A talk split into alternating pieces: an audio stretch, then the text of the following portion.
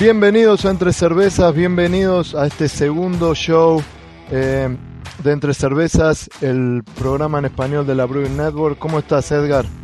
Bien, bien, aquí. Eh, hola amigos, pues ya saben, somos Edgar y Pablo, transmitiendo desde, desde nuestros respectivos laboratorios de cerveza. Nos da mucho gusto saludarlos y que estén con nosotros de nuevo acompañándonos en este su programa. Esperemos que, que esté bien que estén bien y que su cerveza esté mejor. Recuerden que Entre Cervezas es el podcast en español de la Brewing Network que busca ayudar al cervecero de habla hispana y entender los secretos y las técnicas para hacer cerveza de la buena. Claro, y, bueno, y por eso es que estamos acá y estamos queriendo eh, agregar este show que creo que se viene bueno. Tenemos un invitado, ya lo vamos a presentar, pero antes de meternos en eso, eh, Edgar, eh, quiero, hacer, quiero agradecer a, ciertas eh, instituciones y ciertas personas que se comunicaron con nosotros eh, cuando se enteraron del programa, eh, gente en, en, Paraguay, gente en Uruguay, gente en Argentina. que se comunicó conmigo y, y, que dice que les gustó el primer show, así que buenísimo. ¿Vos también tenías gente que se había comunicado con vos? Claro que sí, eh, hay algunos unos correos que recibimos entre los cuales estaba Diego y Tomás. Este, gracias por sus correos, muchas gracias a todos los demás que nos escribieron y recuerden que nos pueden contactar en nuestros correos y en nuestras redes sociales, que ya tenemos redes sociales. Eh, Facebook e Instagram son arroba entre cervezas BN, BN de Brew Network y los correos son edgar eh, arroba entre cervezas arroba thebrewingnetwork.com. ¿Y el tuyo, Pablo? El mío es pablo arroba thebrewingnetwork.com. Y bueno, como dijimos en el primer show, mándenos información, qué es lo que necesitan, qué es lo que les gustaría escuchar. Ya sabemos que eh, hoy vamos a hablar de agua y pH macerado, el pH del macerado. Eh, vamos a hablar en los siguientes shows de los temas, de lo, vamos a tocar los eh, temas que, de los que hablamos en el primero y en profundidad, pero a partir de ahí eh, somos, estamos abiertos a que nos den ideas. tenemos nuestras ideas, pero si vemos que la gente se comunica y nos pide un tema específico, lo vamos a trabajar con Edgar y, y, lo vamos a sacar eh, para ustedes. Así que, ¿qué te parece, Edgar? ¿Ya nos metemos de, de, lleno en el, en el segundo show? Claro que sí. Este, pues el día de hoy vamos a estar platicando un poquito de agua y su impacto en maceración. Y pues realmente tenemos eh, aquí un excelente invitado el día de hoy, de allá de tu tierra de, de, de Argentina. Entonces, ahora sí que si lo quieres presentar. Sí, em, su nombre es Marcos Ragoni, es bioquímico y microbiólogo y es uno de los fundadores y, directores de Ceresbis, que es una escuela cervecera online. ¿Cómo estás, Marcos?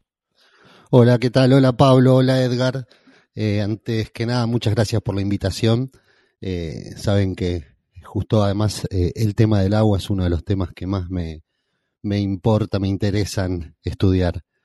Eh, muy interesante la propuesta de hacer además un podcast eh, en español y nada menos que desde la Brewing Network, que, muchos hemos aprendido muchísimo escuchando podcast de ahí en inglés, o sea que eh, hemos entendido lo que pudimos, pero ahora vamos a tratar de que todos entendamos los que hablamos en español un poco mejor.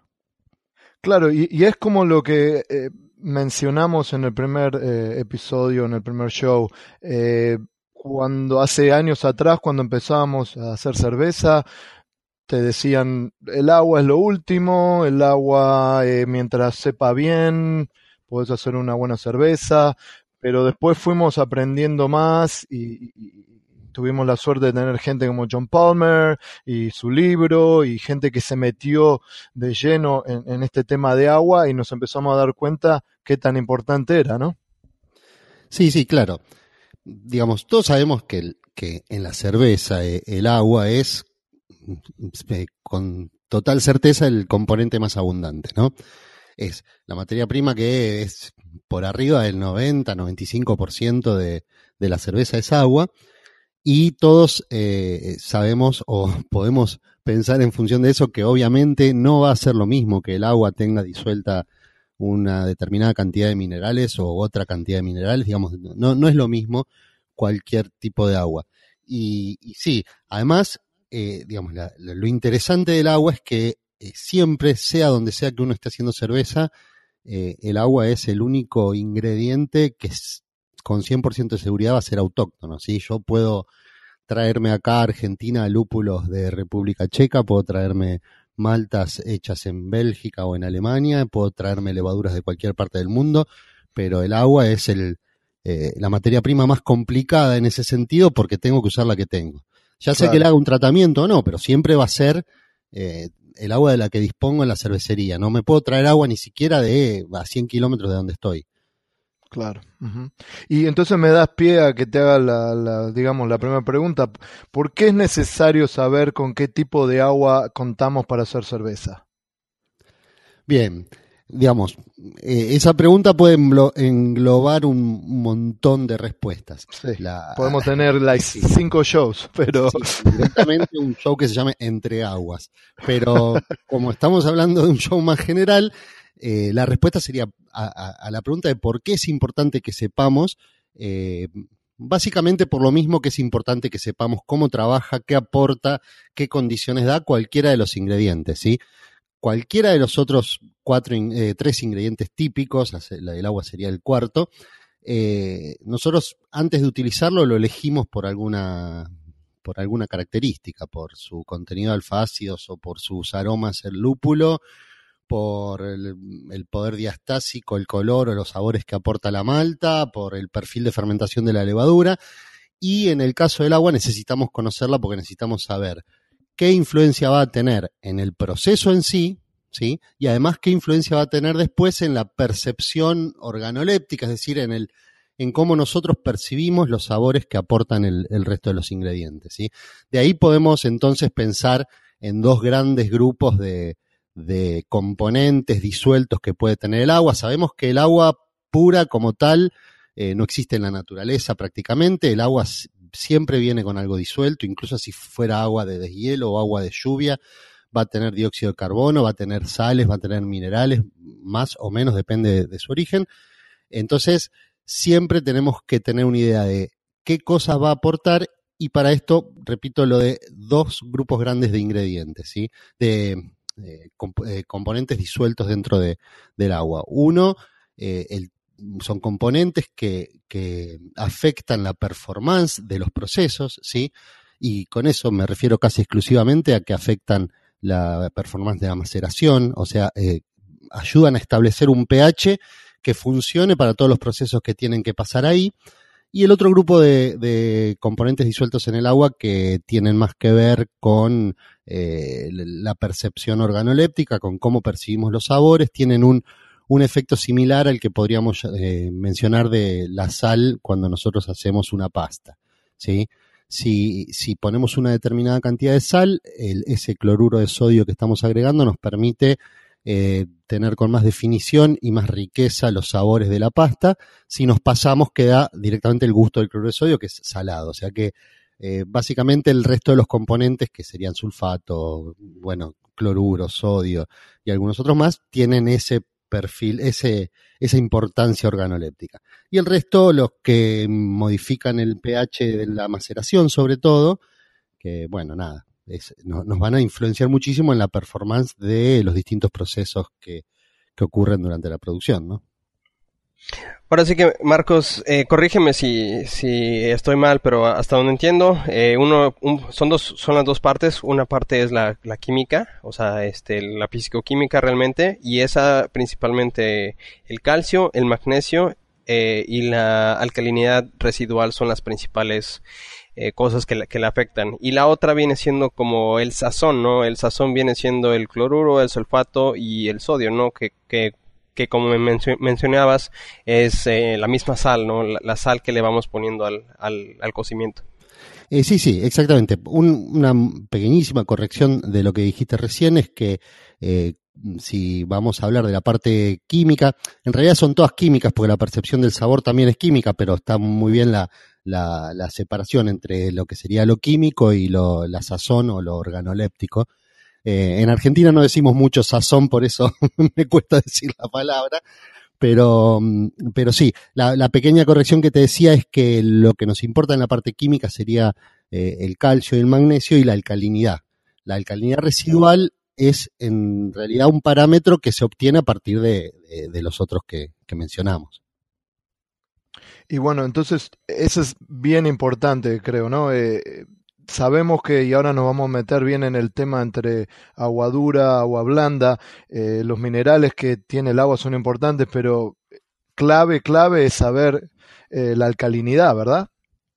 Claro, sí, necesitamos, hay, hay dos parámetros claves que tienen que ver con, con la performance, con la parte química, como decía recién Edgar, y, son la dureza y la alcalinidad. ¿sí?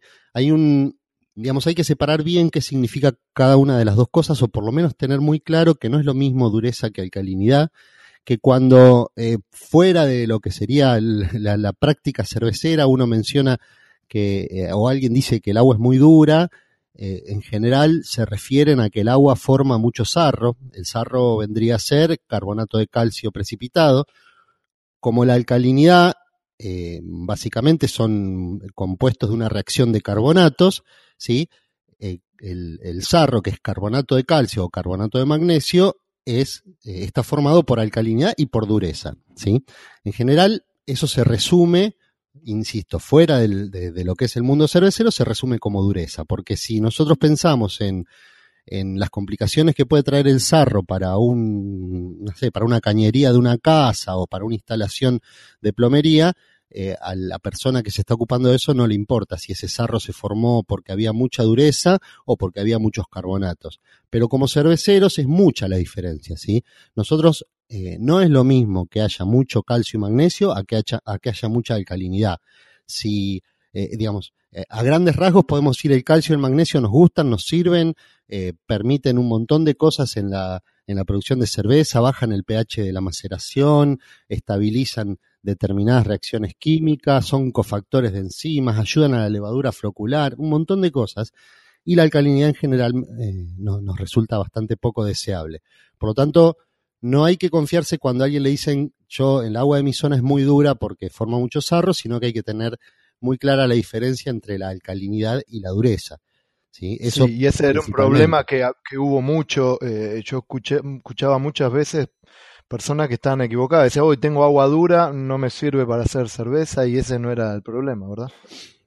Claro, principalmente vamos a decir una cosa que, digamos, como que fue la primer parte que todos oímos con respecto al agua, como decía Pablo al, comienzo, es eh, toda agua potable sirve para hacer cerveza.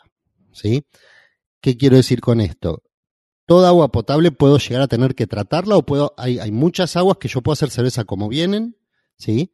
y solo que tendré que decidir qué cerveza y qué estilo es compatible, digamos, con esa agua.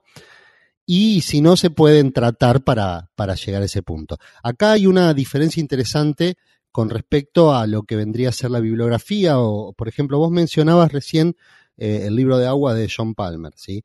Y un libro del cual yo he aprendido más que en varios años de la facultad, o sea que es un libro tremendamente interesante que uno nunca Difícil de tragar para muchas personas.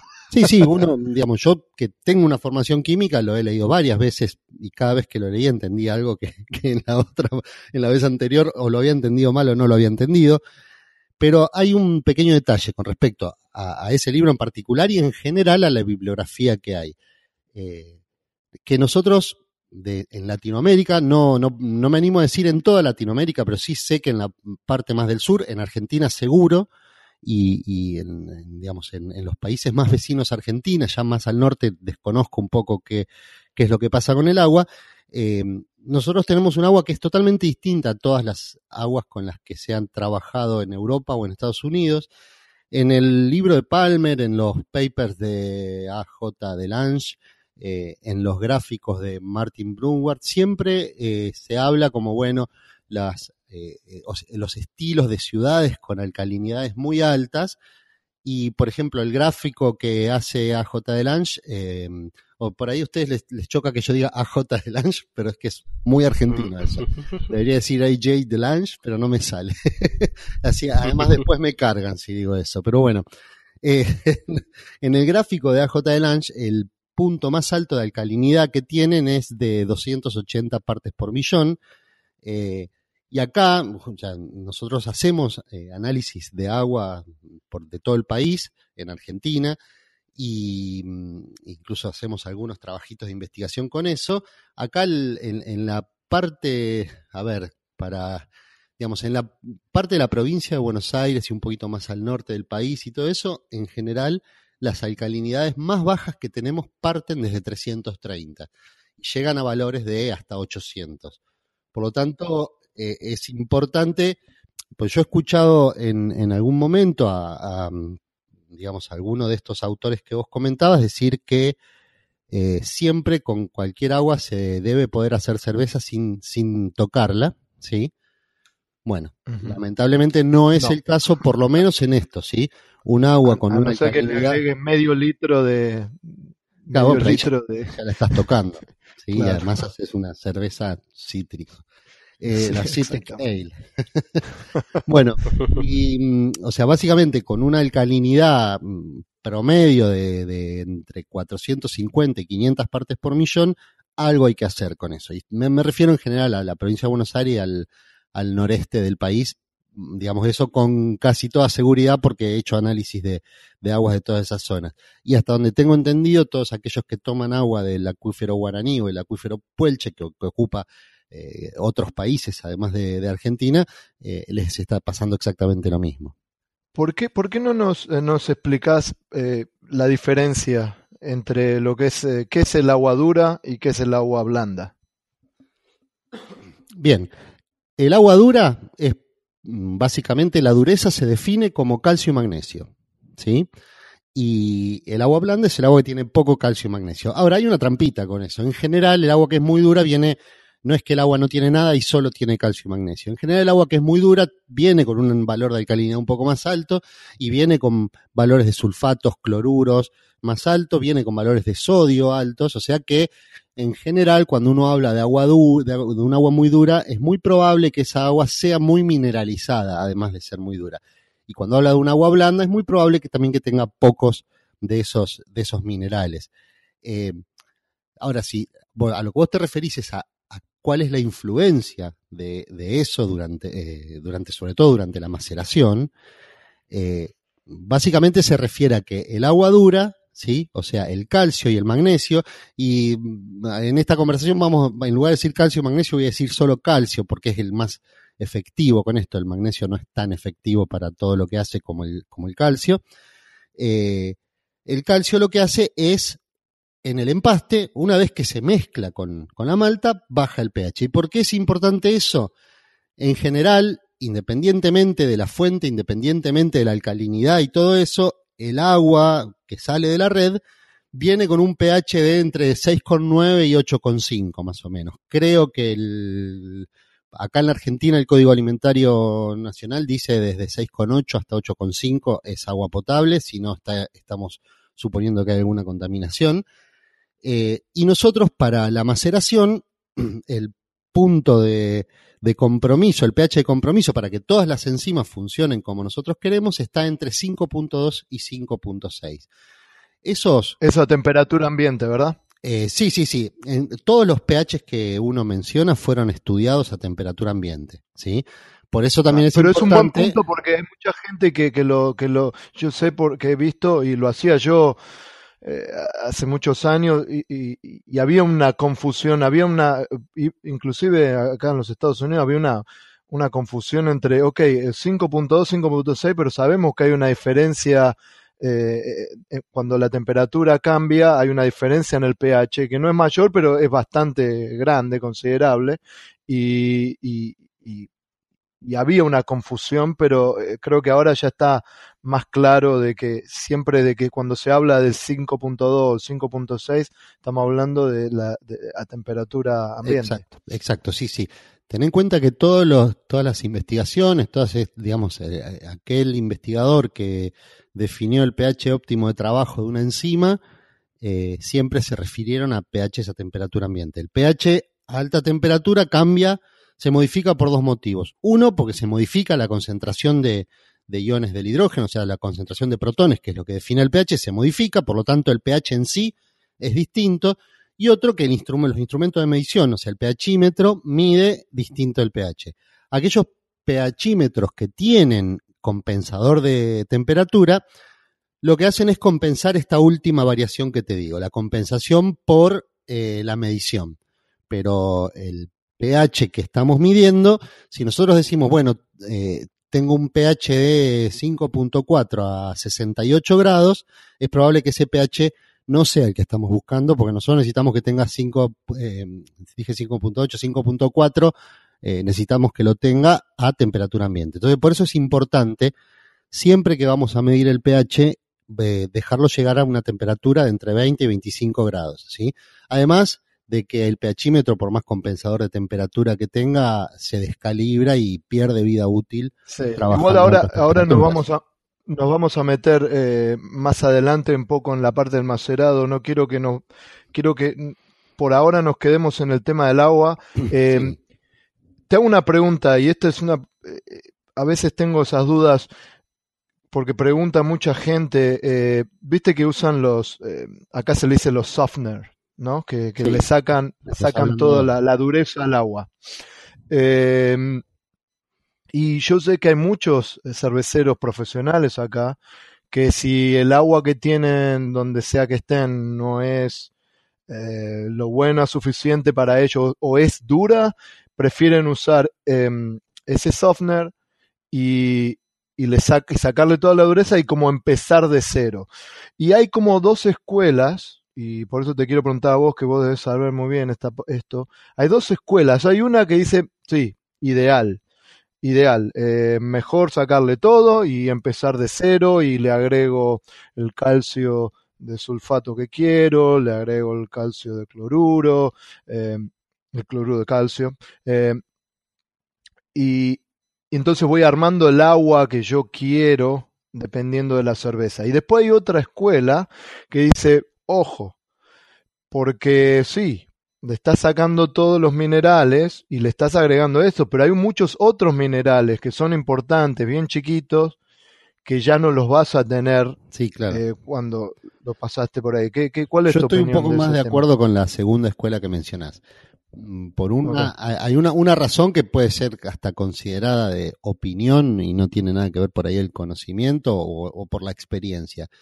Y es que yo tengo un, ingrediente que es único, ¿sí? que es mi agua y que como decía hace un rato es el único que no puede ser eh, traído ni, ni siquiera me lo, lo puedo llevar yo, se lo pueden llevar a otro lado.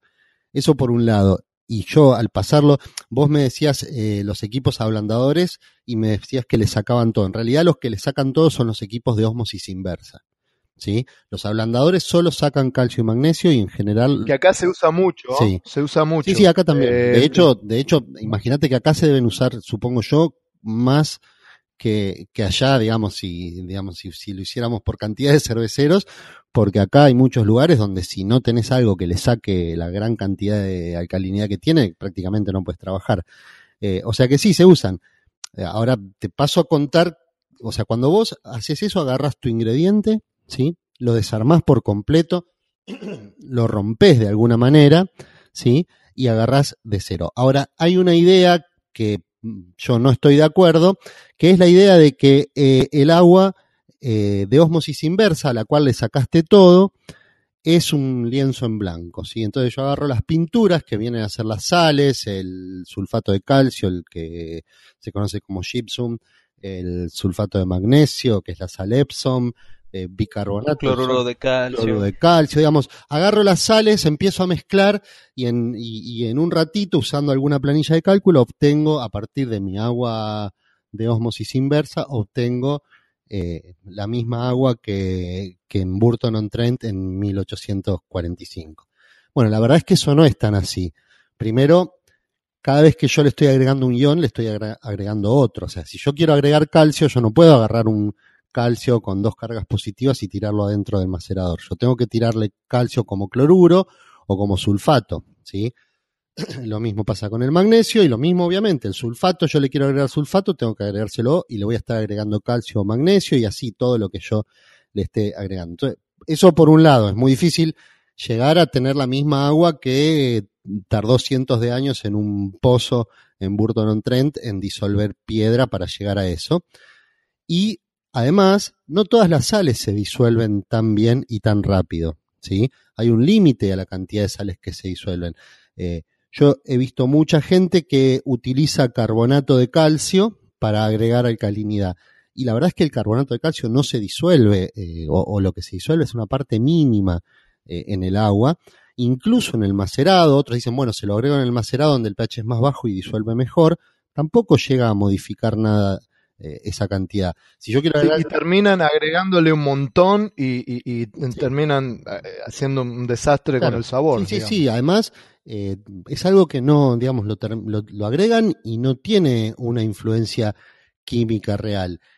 Y además hay otra cosa, o sea, entonces por un lado eh, es difícil llegar a una composición exacta, por otro lado, eh, digamos, es difícil porque por la, cuando agrego un ion agrego otro, y por otro lado también es difícil porque no todas las sales se disuelven tan bien como nosotros quisiéramos.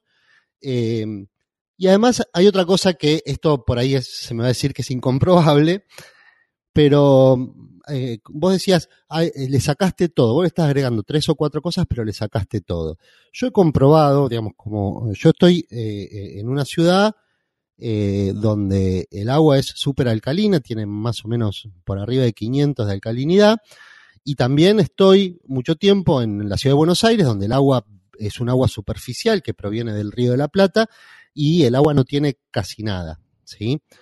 Yo he agarrado agua de, de Buenos Aires, he agarrado agua de osmosis inversa y he tratado de emular el agua que me queda a mí en la provincia de Buenos Aires, llegando bastante parecido a las condiciones que tenían, y cuando uno hace una cerveza negra los perfiles de sabores no son para nada los mismos. O sea, hay otras cosas que afectan a cómo uno percibe los, los sabores y que están muy, muy eh, influenciadas por el agua, porque por ahí son cosas que hay trazas, ¿sí? O sea, hay cantidades indetectables de algo que nosotros no conocemos, ¿sí? Y que algún tipo de influencia tienen justamente porque el noventa y pico de por ciento de la cerveza es agua. Entonces, yo lo que siempre recomiendo hacer es, en lugar de agarrar tu ingrediente, romperlo todo y hacer, hacerlo de cero, es agarra tu ingrediente, si tenés que deshacerte de algo, eh, no lo rompas todo, por ejemplo, diluílo, ¿sí? Nosotros sabemos, mm, si quieren lo conversamos por ahí porque esto es demasiado, lo conversamos en unos minutos más, hay varias eh, técnicas para eh, controlar o bajar la alcalinidad, ¿sí? Si vos tenés mucha alcalinidad, usa varias técnicas, pero no, no te quedes solo con romper el ingrediente y hacerlo de nuevo, porque además eso no, no funciona a mí. Así y además pensemos qué hubiera pasado si el señor eh, Hodgson creo que se llamaba, que inventó las Indian Pale Ales, hubiera hecho eso eh, en Burton on Trent, eh, probablemente habría un solo estilo de cervezas y todos si hubieran hecho eso. Cada uno se arregló con el ingrediente que tenía en ese momento. Bueno, y, creo que llegamos al punto que, la siguiente pregunta, que es más que obvia, porque sabemos que hay ciertos minerales que son muy importantes eh, que tiene el agua también para la fermentación, ¿no? Sí. Y, y algunos, como estábamos diciendo, se pueden agregar, como el calcio, ahora lo vas a detallar un poco mejor, pero eh, el agua tiene zinc.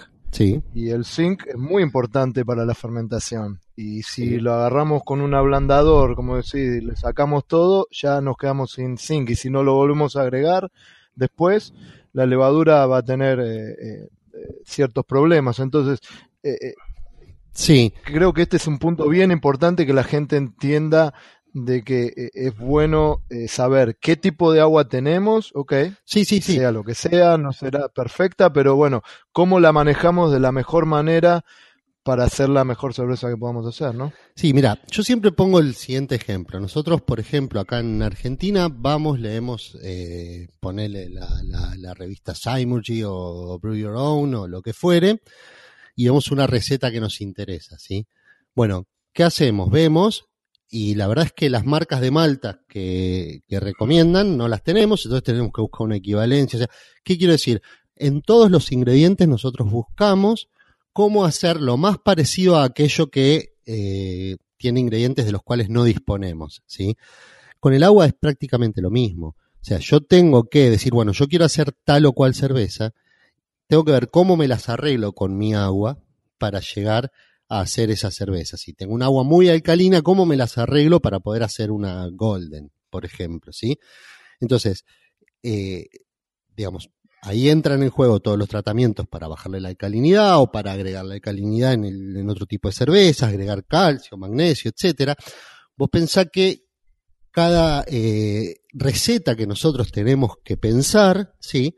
La vamos a pensar en función de todos los ingredientes que tenemos. Hay cosas que vamos a poder hacer y cosas que no vamos a poder hacer. Una golden hecha con el agua de la provincia de Buenos Aires va a tener determinadas características que, que no van a, a, ser por ahí las mismas que las que hagamos con un agua súper blanda de deshielo de, eh, no sé, supongo yo, del norte de Canadá. Digo yo para no, decir, no mencionar solo casos en Argentina, porque entiendo que hay audiencia de otros países, pero, no, sí. pero es que yo Igualmente quiero, sí, quiero dejar eh, tranquila a la gente de que eh, más adelante eh, vamos a, con, eh, con, Edgar y con la ayuda también de, de Marcos, darle los recursos necesarios para que todo esto que estamos hablando acá se, se transforme en algo un poco más práctico. No todo, no se tienen, no tienen que ir a y convertirse en, en microbiólogos eh, si quieren, sí. más que bienvenidos, pero no necesitan hacer eso si quieren hacer una buena cerveza. Esa es la idea. La idea es que, que nos metamos eh, en este programa y, y, aprendamos y nos metamos de lleno en los temas, pero también darles, ok, ya lo aprendieron, cómo se hace, eh, o, o cómo, cómo, son la, la, la, la, realidad, cómo es el, el, tema, pero también le damos el recurso práctico de cómo hacerlo para que se les haga más, sí, sí, claro. más fácil. Y obviamente, si no, con sí. cada uno de los ingredientes eh, hay, digamos, si alguien que eh, lo estudia o, o, que tiene una profesión muy, muy eh, que relacionada, por supuesto, cualquiera puede profundizar ad infinitum en cada uno de los ingredientes y en cada uno de los procesos, pero uno tiene que encontrar la forma de entender el, ingrediente o el proceso hasta donde lo quiera entender, ¿sí? Para ir mejorando el producto, ¿sí? Por supuesto que no es necesario ser eh, químico para, para poder manejar el tema del agua. Me, yo me conformo eh, con generar en aquella persona que, que, no conoce de química y por ahí no le interesa gran cosa tener que ponerse a estudiar química, me conformo con generarle la inquietud de entender determinados parámetros del agua y cómo, cómo manejarlos y cómo controlarlos. Lo necesario como para poder hacer, que en definitiva el, el, la idea es con, aprender estas cosas para hacer una buena cerveza. Exactamente. Punto. Exactamente. Y ahí es donde está el punto más importante. Edgar, ¿qué te parece si eh, nos vamos a un corte y volvemos en un ratito con más preguntas para Marcos? Claro que sí, este, sin ningún problema. Vamos a echarnos una, este, vamos a sí me dio sed, servirnos me dio unas, unas cervecitas y ahorita regresamos. El programa de certificación Cicerón está emocionado de anunciar el lanzamiento de su ebook Introducción a la cerveza en español. Este es un libro corto que ofrece conocimientos sobre la mejor bebida del mundo, la cerveza. Con un enfoque en sabor, este texto explica sobre los estilos más comunes para que puedas entender mejor la cultura de la cerveza y así puedas explicarla a otros. Encuentra Introducción a la cerveza ya en amazon.com. Bueno, estamos de vuelta. Eh, ¿Cómo estuvo la cerveza? ¿Bien? ¿Alguien abrió una cerveza o no? Yo, ¿Tuvieron tiempo para yo tengo que decir que fue un poco más aburrido, estoy tomando agua. no, no, yo, yo, justamente estoy haciendo cerveza y quería retomar algo que, que oh. había comentado Marcos eh, y pues un poquito de lo, que, de lo que habías comentado tú también, Pablo, ¿no? Eh, realmente yo hace unos meses tuve un, un, un problema eh, con, con, mis fermentaciones, porque justamente tengo un sistema de osmosis inversa, ¿no? Entonces el sistema de osmosis inversa me retiró todas las sales, todo el calcio, todo el magnesio, así todo lo que tenía del agua, incluso el pH eh, cambia mucho, ¿no? En, en, en agua de, de, osmosis inversa. Y cuando empecé a reconstruir el agua, eh, hubo algo que se me, se me pasó la, eh, se, se, me pasó y no le puse suficiente zinc. Entonces, justamente cuando nos vimos allá en Nashville, Pablo y yo Pablo fue de las primeritas cosas que me dijo, o sea, no tienes suficiente zinc. Dicho y hecho, ¿no? Tan pronto regresé, le empecé a poner un poquito de zinc a la, a la cerveza, digo, al agua más bien, y a partir de ahí, sin problemas, he estado fermentando. Y eso es algo que, que realmente no, no es algo que te fijes directamente en un reporte de agua, ¿no? todo el mundo se va primero a la alcalinidad, a la, este, a la dureza, eh, al, calcio, al magnesio, a los sulfatos, y olvidamos a veces como las cosas que, que, son trazas, ¿no? Exactamente como el, como el zinc. Y todo eso, a fin de cuentas, como comentabas tú, Marcos, tiene un gran impacto en, en, en nuestra Claro, bueno, tiene, en este caso el zinc es fundamental en la parte de la fermentación. Es muy poquitito lo que tiene que tener, es muy poquitito, como bien decía Edgar, es, eh, son trazas, ¿sí? Y acá entra, me, me, me da pie a algo interesante de lo que hablábamos en el bloque anterior sobre por qué teníamos que conocer eh, el tipo de agua con la que contamos.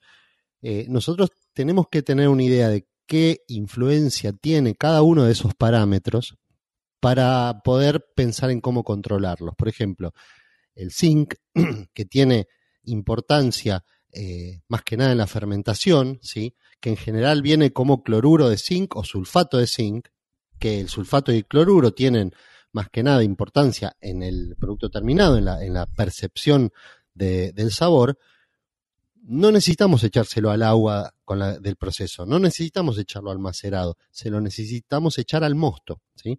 Entonces, el, el, zinc, yo siempre recomiendo echarle, no me acuerdo ahora el número de las partes por millón, pero era muy poquito, era algo así como 4 o 5 partes por millón. Creo que era punto, punto, punto 2 Bueno, menos todavía. Yo le avento 10, 10 gramos a casi mil litros. Fíjate que es muy poquito. Entonces es... Y ese, eso, yo se lo... Eh, Edgar?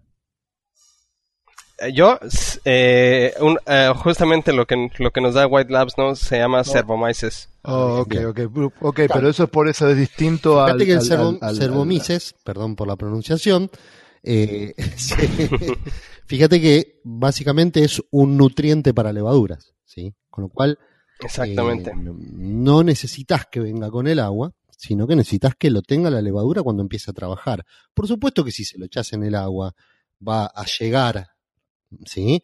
Pero por ahí echas de más, eh, tenés que echar mucho en el agua para que llegue y atraviese toda la maceración. Entonces, ahí tiene que ver la, eh, eh, la comprensión de para qué sirve cada uno de esos ingredientes, ¿sí? Entonces, por ejemplo, el zinc se lo tenés que echar en la olla de hervor. Si uno en la olla de hervor echa el zinc, teniendo en cuenta el cloruro y el sulfato que, que- con el cual ya viene todo eso, decidimos jugar un poquito entre cuánto le echo de cloruro de zinc o cuánto le echo de sulfato, ¿sí? Eh, el zinc va a ser fundamental para que la levadura trabaje como corresponde, para una buena Claro. fermentación. Y, y ahora después, se- ese es un tema que a mí me, me apasiona y bueno, yo saben que trabajo para Wild Labs y, y podemos llegar a tener un programa completo solamente de zinc y hablar del por qué es importante y por qué eh, del Cervomyces, que es un producto completamente distinto a, agregar nada más que una sal de, eh, cloruro de zinc. o- pero mm, eh, antes de meternos más que nada en ese tema, para no irnos tan, tan, tan allá, eh, estábamos hablando en el bloque anterior de, empezamos un poquito a hablar del pH del macerado y, su relación con el agua y la importancia de que, de- del pH del macerado. ¿Por qué es tan importante el pH del macerado? ¿Qué nos afecta el sabor? ¿Nos afecta? ¿Qué es lo que nos afecta? ¿Qué, ¿Por qué es tan clave y, y por qué es uno de los puntos que nosotros dijimos en el programa primero que si uno lo controlaba iba a mejorar su cerveza? Sí, claro. Mira, eh, todos tenemos en claro que la temperatura es uno de los factores que modifica el funcionamiento de las enzimas que, que generan la maceración, ¿sí? que generan la conversión del almidón a los azúcares fermentables. Bueno, en realidad son dos parámetros igual de importantes, la temperatura y el pH. ¿sí? A su vez, el pH el pH en el macerado, o sea, es, es el, el pH en el macerado, controlar eso va a hacer que todas las enzimas funcionen como corresponda. Pero a su vez, el pH que nosotros establezcamos o que se establezca en el, durante el macerado va a hacer que el resto de los procesos, hasta que llegue al producto terminado, tenga el pH que corresponde. ¿sí? Es decir, nosotros deberíamos colaborar, digamos, meter mano para modificar el pH durante la maceración y a partir de ahí no deberíamos tocarlo más, el pH debería funcionar. Baja durante la maceración baja, durante el hervor baja, durante la fermentación sigue bajando, ¿sí? Y, y ese pH, además de tener una importancia eh, en, el, en, la performance, en esa producción de las enzimas eh, durante la maceración, tiene importancia en la coagulación de proteínas, eh, en la isomerización de alfa-ácidos y en todos los procesos que, ocurren durante el, el, hervor.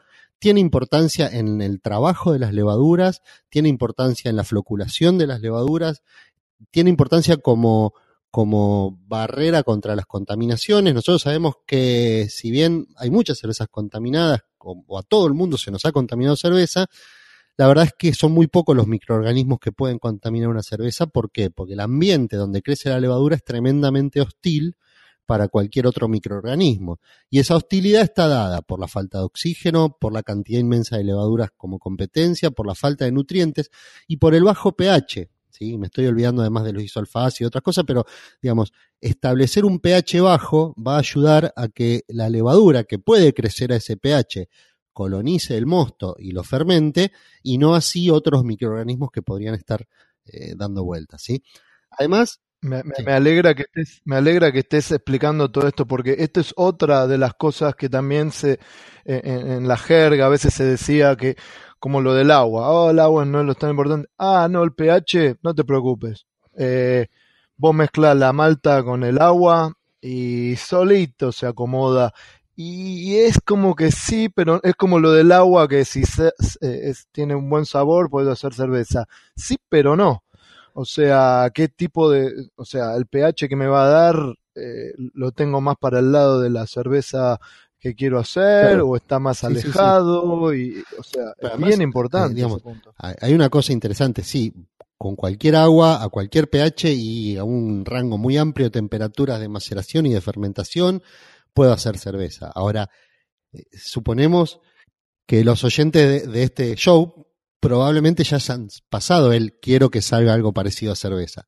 Estamos hablando de hacerla bien y de ir mejorando sí yo hice mis primeras cervezas en el año 1999 con un desconocimiento tremendo de un montón de cosas. Tenía cierto background de, química, porque digamos, por, por, la profesión, pero... Viste que decís palabras en esfuerzo por pronunciarlas en inglés porque estoy hablando en un show a la Network. Yo si fuera por mí hubiera dicho background, ¿sí?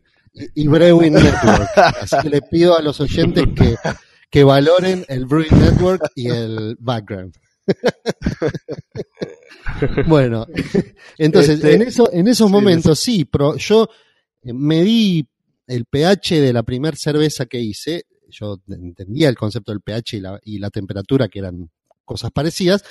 Lo medí con una tirita que se utilizaba para medir el pH de análisis clínicos y que tenía un, digamos, yo sabía que ese pH estaba entre 5,5 y 7, para que se den una idea, ¿sí? O sea, eh, por supuesto que la primera vez que salió algo que, que olía a cerveza y yo lo miré y dije, yo te conocía desde que eras agua, me emocioné, pero a medida que aprendí a probar y aprendí a tomarla y aprendí a, me, fue picando el bichito a aprender a controlar todo eso y hacerlo mejor. Entonces, eh, eh, entiendo el concepto. O sea, si, si, si, algún oyente en este momento es alguien que nunca hizo cerveza y que está, empezando, está pensando en empezar eh, a hacer su primer lote, yo le diría, deje de escuchar este, vaya, haga cerveza, después van a empezar, empiezan a aparecer esas inquietudes. O sea, eh, quiero decir, primero aprender el proceso. Claro, de alguna manera estoy de acuerdo con que se pueda hacer cerveza con cualquier agua, con cualquier cosa,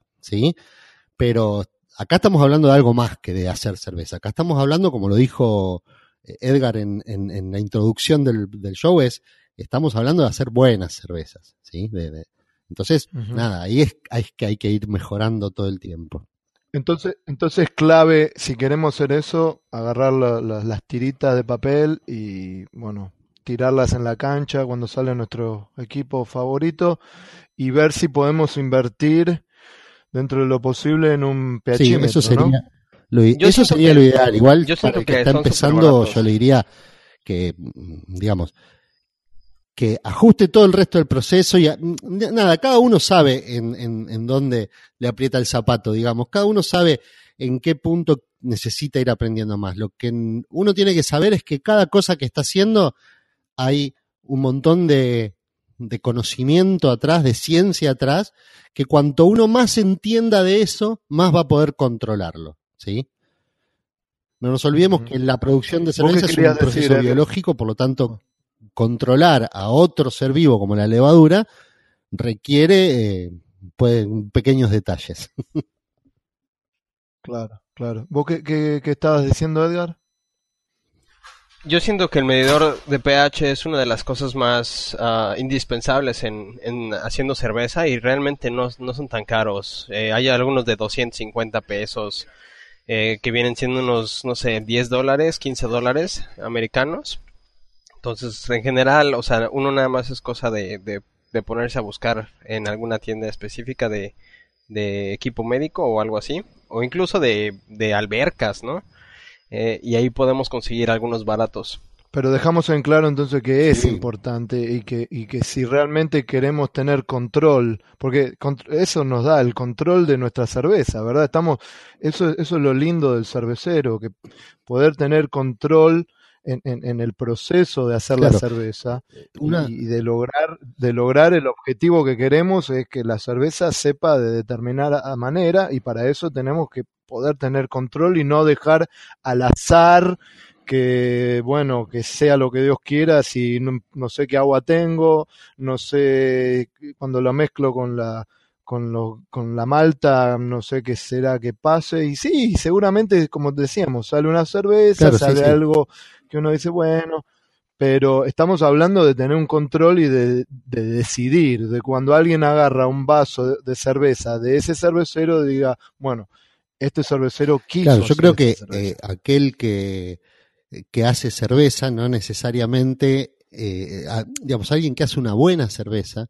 no es porque sea un buen cervecero, es aquel que quiso hacer esta cerveza y le salió esta cerveza, ese es el buen cervecero. Entonces, cuanto uno más pueda controlar el- todo el proceso, eh, más va a salir lo que uno quiera justamente porque lo está controlando. O sea, yo em, preferiría, si viene alguien que está por hacer por primera vez, preferiría decirle, mira, hacé cerveza con una heladerita de camping, no gastes dinero en una olla de acero inoxidable, pero debes tener algunos parámetros importantes. O, digamos, todo lo que es instrumento de medición, ¿sí? densímetro, termómetro, pHímetro, y lo que es control de temperatura, ¿sí? y un control de temperatura para la fermentación. Yo creo que si yo tengo un- una cantidad acotada de dinero para invertir, eh, para un cervecero casero, le diría invertí en eso. ¿sí? Después la maceración la haces en, en- en donde puedas. Yo sigo haciendo cerveza en mi casa con, con unas ollas viejas ahí que tengo, que limpitas, pero que las tengo hace mil años y, y- y- la cerveza sale bien. ¿Por qué? Porque uno ah, sabe dónde Claro. tiene que invertir. O sea, el tema es invertir en, la- en esa parte, en la fermentación y todo eso. Ahora, porque se nos está yendo el, el programa, podemos, me parece que tenemos un programa de dos horas de este, pero A mí Eh, córtenme, miren que yo si es hablando de estas cosas me puedo quedar hasta No, no, cualquier no, no, no, estamos- no, no, está interesantísimo, está interesantísimo. Pero dijimos, tenemos el pHímetro, tuvimos la suerte de conseguirlo, de comprarlo, de lo que sea, lo pedimos para, para Navidad, para Reyes, tenemos el pHímetro. Ahora, habíamos dicho en el bloque anterior, cuando nos metimos un poquito eh, en este tema, que el rango era de 5.2 a 5.6 eh, a temperatura ambiente, entre 20 y 25 grados Sí. Celsius. Eh, ahora, em, lo chequeo, mezclo, chequeo, veo que tengo un pH de, digamos, 5.6 o 5.7, pero yo quiero estar en 5.4. ¿Qué es lo que hago? Bueno, eso depende mucho de, del agua que tenga y de, las, de la receta. Pero vamos a suponer que todo eso ya está controlado. Hay un, un, un pequeño problema acá y es el pH no es algo estático durante toda la maceración, ¿sí? O sea, ¿cuándo mido el pH? Apenas mezclé, cuando pasaron 10 minutos, a la media hora, al final. Acá, entonces, en principio lo que yo tengo que hacer es siempre lo mismo, ¿sí? No importa, tomo una decisión y tengo que hacer siempre lo mismo para poder comparar entre una cocción y otra. Entonces, yo mezclo la malta molida con el agua, ¿sí? Veo que esté todo homogéneamente mezclado, que no haya grumos, etcétera. Dejo descansar cinco minutos, ¿sí? Y tomo una muestra de líquido, ¿sí? Tengo que tomar una muestra que no tenga granos. Espero que baje la temperatura, mido el pH. El pH me dio 5.7. Entonces, ¿qué hago? Le agrego algún ácido, ¿sí? Puede ser ácido cítrico, es, es como el que más recomiendo porque es muy efectivo y no, no es peligroso, viene en polvito, es fácil de manejar, pero puede ser cualquier otro ácido que, que, que ande dando vueltas, que mm, supongo en cualquier eh, tienda para, para, cerveceros o alimenticia le van a vender. Agre Sí, acá se usa mucho, se usa el, el, el, que más se usa es el láctico o el claro. fosfórico acá. El, el, láctico es una buena opción, lo que tiene que a mí personalmente no me, no me gusta para recomendar el láctico es que el láctico viene, es, es un ácido con una alta concentración, como viene, ¿sí? Viene líquido y en, y en envases de vidrio, porque creo que los envases de plástico no, no son aptos para contener el, ácido láctico. Y a mí siempre botella de vidrio con algo peligroso dando vueltas en, en una cervecería me da demasiado riesgo, con lo cual, eh, nada, si se puede evitar ese riesgo, se lo evita. A menos que, bueno, uno se tenga bien claro don, la, las precauciones que hay que tener para manejarlo. Y el ácido fosfórico no es tan fuerte, viene en plástico, eh, pero a mí lo que no me gusta mucho del ácido fosfórico es que se mete con la química de la maceración. ¿sí? Estos son neurosis personales por ahí, no, no sé si te sé distinguir, ay, esto lo hicieron con ácido fosfórico, entonces no me gusta. No, por supuesto que no. Pero personalmente me da la impresión de que, ah, digamos, todo el equilibrio químico que ocurre ahí tiene mucho que ver con los fosfatos de la malta, ¿sí? Los fosfatos de las maltas secuestran calcio, precipitan y eso hace que, que el pH baje. Eh, entonces, básicamente a mí me da la impresión de que le estoy metiendo más fosfato. Por eso, si puedo recomendar, a mí me gusta más recomendar el cítrico, ¿sí? Pero básicamente okay, cualquier ácido que yo le agregue, ¿sí? Homogeneizo bien, Ajá. le doy, ahí sí le tengo que dar unos 10 minutos para que se establezca un pH, ¿sí? Porque el pH se establece por reacciones químicas, Ajá. bueno, tengo que esperar, darle tiempo y lo vuelvo a medir. Ahora, entre que yo saque, me esperé que baje la temperatura y todo, pasaron, no sé, 20 minutos, media hora. La verdad es que más del 80% de la maceración ya ocurrió al pH S. Entonces, uh -huh acá viene algo muy importante para la producción de cerveza. Hay que anotar. ¿sí? Entonces ya para la próxima vez yo sé que le voy a tener que agregar una determinada cantidad de ácido al principio. ¿sí? Entonces, esta vez haré la cerveza un pH 5.7 y bajando rápidamente hasta, hasta donde yo quiera que llegue. Porque estoy hablando de que con del, la primer, el primer, eh, la primera cantidad que le puse sirvió. ¿sí? Pero si la primera cantidad que le puse me quedó en 5,5 y yo quiero llegar a 5,4, le voy a tener que agregar otra vez otros 10 minutos, otro esperar a que se enfríe, otro medir el pH. Entonces, lo que yo digo es, primero la medición de pH tiene que ser siempre en el mismo momento, ¿sí? Eh, una vez que hice el empaste, revuelvo, está todo homogenizado, 5 minutos tomo la muestra, pero siempre tengo que hacer lo mismo, ¿sí? Y después, eh, la primera vez, Sí. Tratar de ajustarla claro, con claro, antelación. Sí, toda la, la, maceración ocurre al pH que, que, que, Y ahí viene, y ahí viene, eh, digamos, ahí es donde nos ayudan claro, las calculadoras, ¿verdad? Calculadoras donde podemos meter el tipo de agua que tenemos, con el tipo de maltas que vamos a usar, y, y, y, y nos va a decir más o menos claro. eh, eh, el pH que va a tener, y, si nosotros queremos otro tipo de pH, eh, le agregaríamos sí, lo vamos modificando. Eh, sí, hay que, que tener en cuenta. Eh, Vos tenés eh, sí, nosotros ¿verdad? en Ceresbis, que bueno, de paso, paso, como le decimos acá el chivo, nosotros damos cursos eh, online, en, en, en, digamos, a través de conferencia web, uh -huh. Y, y, nos pasó que, bueno, muchos usábamos eh, planillas eh, que estaban en inglés, ¿sí? como nuestros alumnos son todos de habla hispana, había algunos que no se llevaban tan bien con el inglés. Entonces, bueno, empezamos a agarrar los libros y a hacer cuentas. Y Diego Perrota, el, otro de, que está conmigo en, en, en Ceresbis, es exactamente, es un gran programador de Excel, así que hizo una planilla al respecto. Eh, lo que es importante tener en cuenta es que tanto nuestra planilla como la de Martin Brunward, como el Beer Smith o como cualquier otro programa eh, o planilla que uno use, eh, tiene que tener en cuenta que son aproximaciones, ¿sí? O sea, son cálculos hechos en base a datos que no siempre son tan constantes. Si uno puede saber la, la cantidad de calcio que le está agregando si pesa tanto de sulfato de calcio con dos moléculas de agua.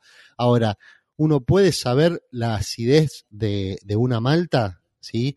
Medir la acidez, titular la acidez de una malta no es algo tan sencillo que uno lo pueda hacer todo el tiempo. Entonces, las planillas tienen un, es una guía. ¿sí? Yo siempre digo que la planilla, claro, es un punto de partida. nos ayuda, nos ayuda a tener una idea. ¿Cuánto he hecho? ¿5 gramos, 10 gramos, 50 gramos? Bueno, anda a la planilla. Si la planilla te dice 5 gramos, échale 4, fíjate qué pasa, échale 2 más, fíjate qué pasa. Muy lejos de 5 no va a estar, ¿sí? Pero eh, no te garantiza que va a ser 5. Eh, Marcos, ¿por qué no nos das, eh, tenés un link o algo donde la gente se pueda meter para, para ver si... Sí, sí, sí, cómo no. La calculadora. La, página nuestra es ceresvis.com, ¿sí? Y ahí hay un, un, en el menú, pero si no es ceresvis.com barra cálculos cerveceros, todo junto. Okay. Y ahí se puede bajar. y se puede bajar. La planilla eh, tiene bloqueada las, las partes donde están las fórmulas, pero mm, se pueden ver. Están bloqueadas porque si uno, viste cómo es la planilla de Excel, si uno modifica algo, rompe toda la fórmula. Entonces, para que uno no lo modifique. Pero las cuentas se pueden ver, pueden ver qué es lo que, lo que hicimos. y ahora, eh, em, una pregunta y, te dejo a vos, Edgar, si, si tenés más, alguna otra pregunta antes que no, nos vayamos. Eh, al margen de el, el pH es importante, ¿verdad? ¿Por qué? Porque si, si tenemos la temperatura correcta y estamos en el, en el rango correcto, las enzimas, la alfa, la beta, eh, amilasas eh, van a estar bien activas, van a, cortar las cadenas em, de azúcares para que esté todo preparadito para que la levadura haga su magia. Eh, pero si estoy más en el rango alto o en el rango más bajo y no lo estoy controlando bien, ¿qué, ¿cuáles son los problemas eh, en, en, en, el producto final? Voy a tener, si estoy en el rango alto, voy a tener sabores eh, distintos en mi cerveza? ¿Cuál, es el, impacto en el sabor? En, digamos, eh, si estoy en valores que no son, digamos, que no llego a percibir que la cerveza está ácida, si el valor es muy bajo, cosas así, la influencia es relativa mm, como, como influencia en el producto terminado en sí, porque la influencia tiene que ver con que el sabor se modificó porque se modificaron los procesos que no se hicieron al pH óptimo, ¿sí? Eh, a nivel sabor, yo lo que te puedo decir más que nada, digamos, principalmente eh, va a modificar la cantidad de, la turbidez puede modificar si ha, ha quedado algo de almidón sin, sin convertir, puede generar eh, cierta Em, cierto amargor distinto, un, pH modificado, dependiendo de la cantidad de lúpulo y el tipo de lúpulo, va a modificar mucho la, la, mm, isomerización. Eh, uno de los ejemplos que yo siempre digo con esto, porque ese sí lo he medido para ver qué pasaba, es a mí las eh, cervezas eh, negras hechas con aguas con baja alcalinidad, ¿sí? que por lo tanto cervezas negras con un que se hicieron un pH demasiado bajo durante la maceración, ¿sí? Eh, siempre me dan el sabor a café recalentado, ¿sí? O sea, toda la, complejidad de las maltas oscuras se pierde un poco. Y en ese punto es donde más importa el pH. En la complejidad, en lo que más importa a nivel sabor, claro, claro está, ¿no? En la complejidad de los determinados aromas y sabores. Ahora, si eso es un efecto directo del pH sobre la percepción organoléptica nuestra, o si es eh, un efecto del pH sobre el proceso que se modificó. La verdad es que no lo sé y sospecho que debe ser un poquito de cada cosa. Excelente. Pues ahora sí que yo, yo concuerdo contigo, Marcos. Realmente es, eh, incluso aquí te, eh, vamos a, a, dar algunos tips rápidos, nada más para enseñar cómo eh, incluso una relación de, de cloruro con, con, los sulfatos eh, realmente puede influenciar ¿no? nuestros, nuestros nuestra percepción. Eh, las sales en la cerveza, pues para, para ajustar realmente eh, el agua de la cerveza se pueden combinar, se deben de, de combinar más bien dif diferentes sales, eh, las cuales tenemos el carbonato de calcio, que como comentabas tú es un poquito muy difícil más bien eh, sí. de... Yo en ese caso en el agua tenemos el, el bicarbonato, el bicarbonato de sodio, ese se disuelve muy fácil y aporta alcalinidad. Hay que ver cómo viene de sodio el agua para no estar es, pasándonos. Exactamente, este el sulfato de calcio, ese es este trae una es una fuente de calcio y el sulfato incrementa el amargor del lúpulo, pero debe ser balanceado con los cloruros. El cloruro de calcio es eh, una fuente de calcio este, para agua baja en cloruro y las sales de magnesio, ¿no? O, el sulfato de magnesio son los, sulfat eh, los sulfatos incrementan el amargor del lúpulo, pero volvemos a lo mismo, debe de haber un balance, ¿no? El magnesio tiene un umbral bastante bajo, ¿no? Que es aproximadamente unos eh, 30 ppm, ¿no? Eh, los rangos para las, las eh, para los minerales en la cerveza, eh, el calcio lo debemos de andar alrededor de entre 50 a 150 ppm, el magnesio debe de ser entre 0 y 30, el sulfato debe de ser de 50 a 150 por lo normal, o en cervezas más amargas arriba de 150 sin pasar 350. El sodio debe, debemos estar de, de 0 a 150, el cloruro de 0 a 250 partes por millón. Y lo importante ahorita, justamente lo, que comentabas, ¿no? El balance de, de, sulfato con cloro debe de ser un, un, balance de 2 a 1, sulfato a cloro, para las cervezas amargas, de 1 a 2 eh, para las cervezas blandas y de 1 a 3 para las stouts y las porters. Porque si tenemos mayores cantidades de sulfato, eh, realmente nuestras stouts o las porters se van a, a, morir, ¿no? Como justamente estabas diciendo que, que sabe a agua de calcetín, ¿no? O a café sí, recalentado. Sí, me pareció una imagen más agradable el café recalentado que el agua de calcetín, pero bueno.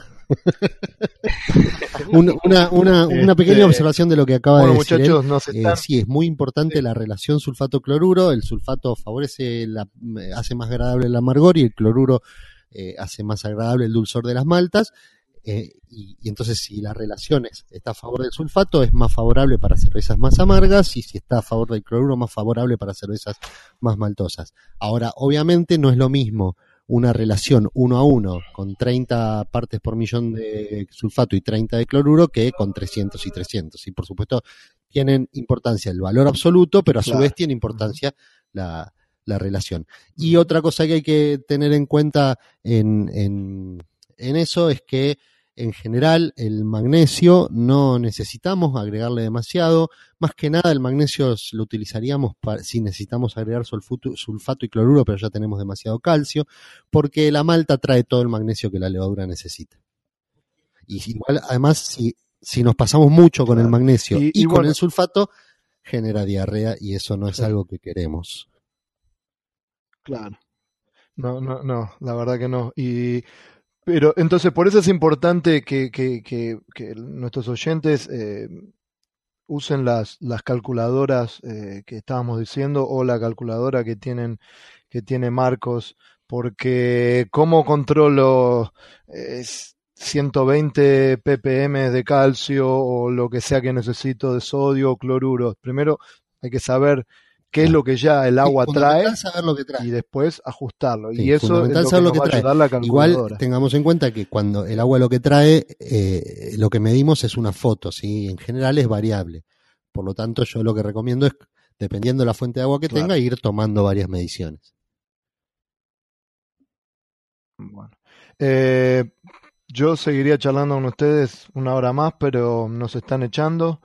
Eh, nos tenemos que ir y y bueno, antes de, de echar las zurras, como dicen, eh, te queremos agradecer, Marcos. Gracias por haber estado en este show, aprendimos un montón, espero que la gente haya... No, muchas gracias a ustedes, la verdad que me divertí bastante. Eh, y sí, es como decís vos, yo me quedaría hablando. Sí, me, siento, siento que, oh no, no dije tal cosa, no, no dije tal otra, oh, y la gente va a pensar que no.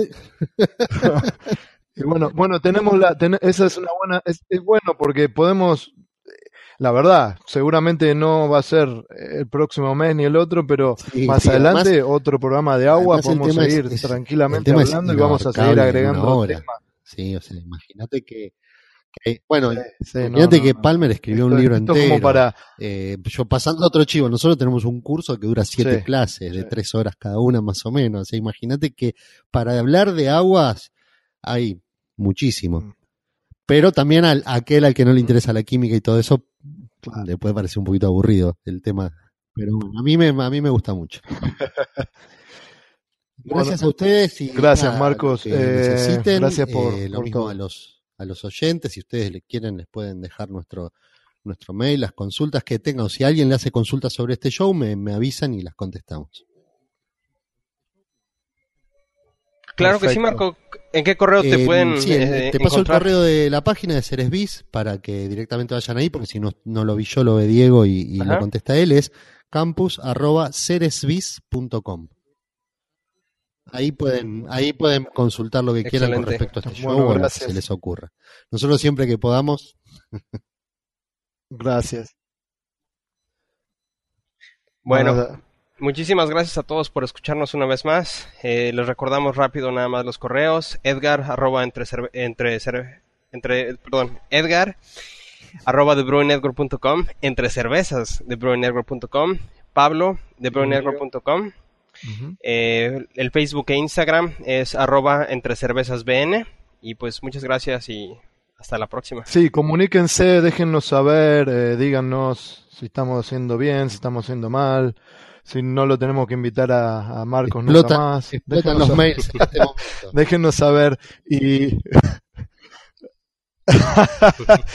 este Edgar, eh, antes de irnos rapidito, rapidito, rapidito, eh, eh, quería decir, en dos este show lo queremos sacar cada dos semanas, así se hace didáctico, digamos, y que la gente va a ir esperando que salgan temas nuevos. ¿De qué vamos a estar hablando dentro de dos semanas? La próxima semana estaríamos platicando un poquito de este, limpieza y vamos a poner un poquito de manejo de levaduras, pero eso es otro tema completamente para... Esa sería la introducción al programa 4. Ok, perfecto. Bueno, eh, Edgar, un gusto una vez más. Eh, llegamos al final del segundo programa y bueno, nos vemos en el tercero. Hasta la próxima. Dale, hasta luego. Chao.